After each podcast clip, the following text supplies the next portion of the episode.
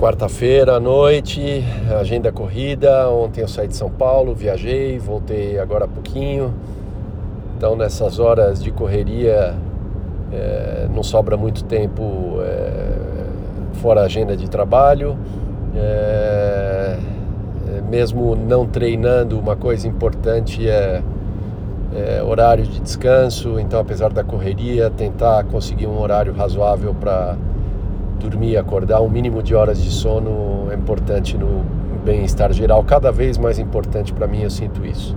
Então, vou ver se eu me cuido aí, faço uns horários é, minimamente razoáveis, mesmo com a agenda é, maluca. Isso aí.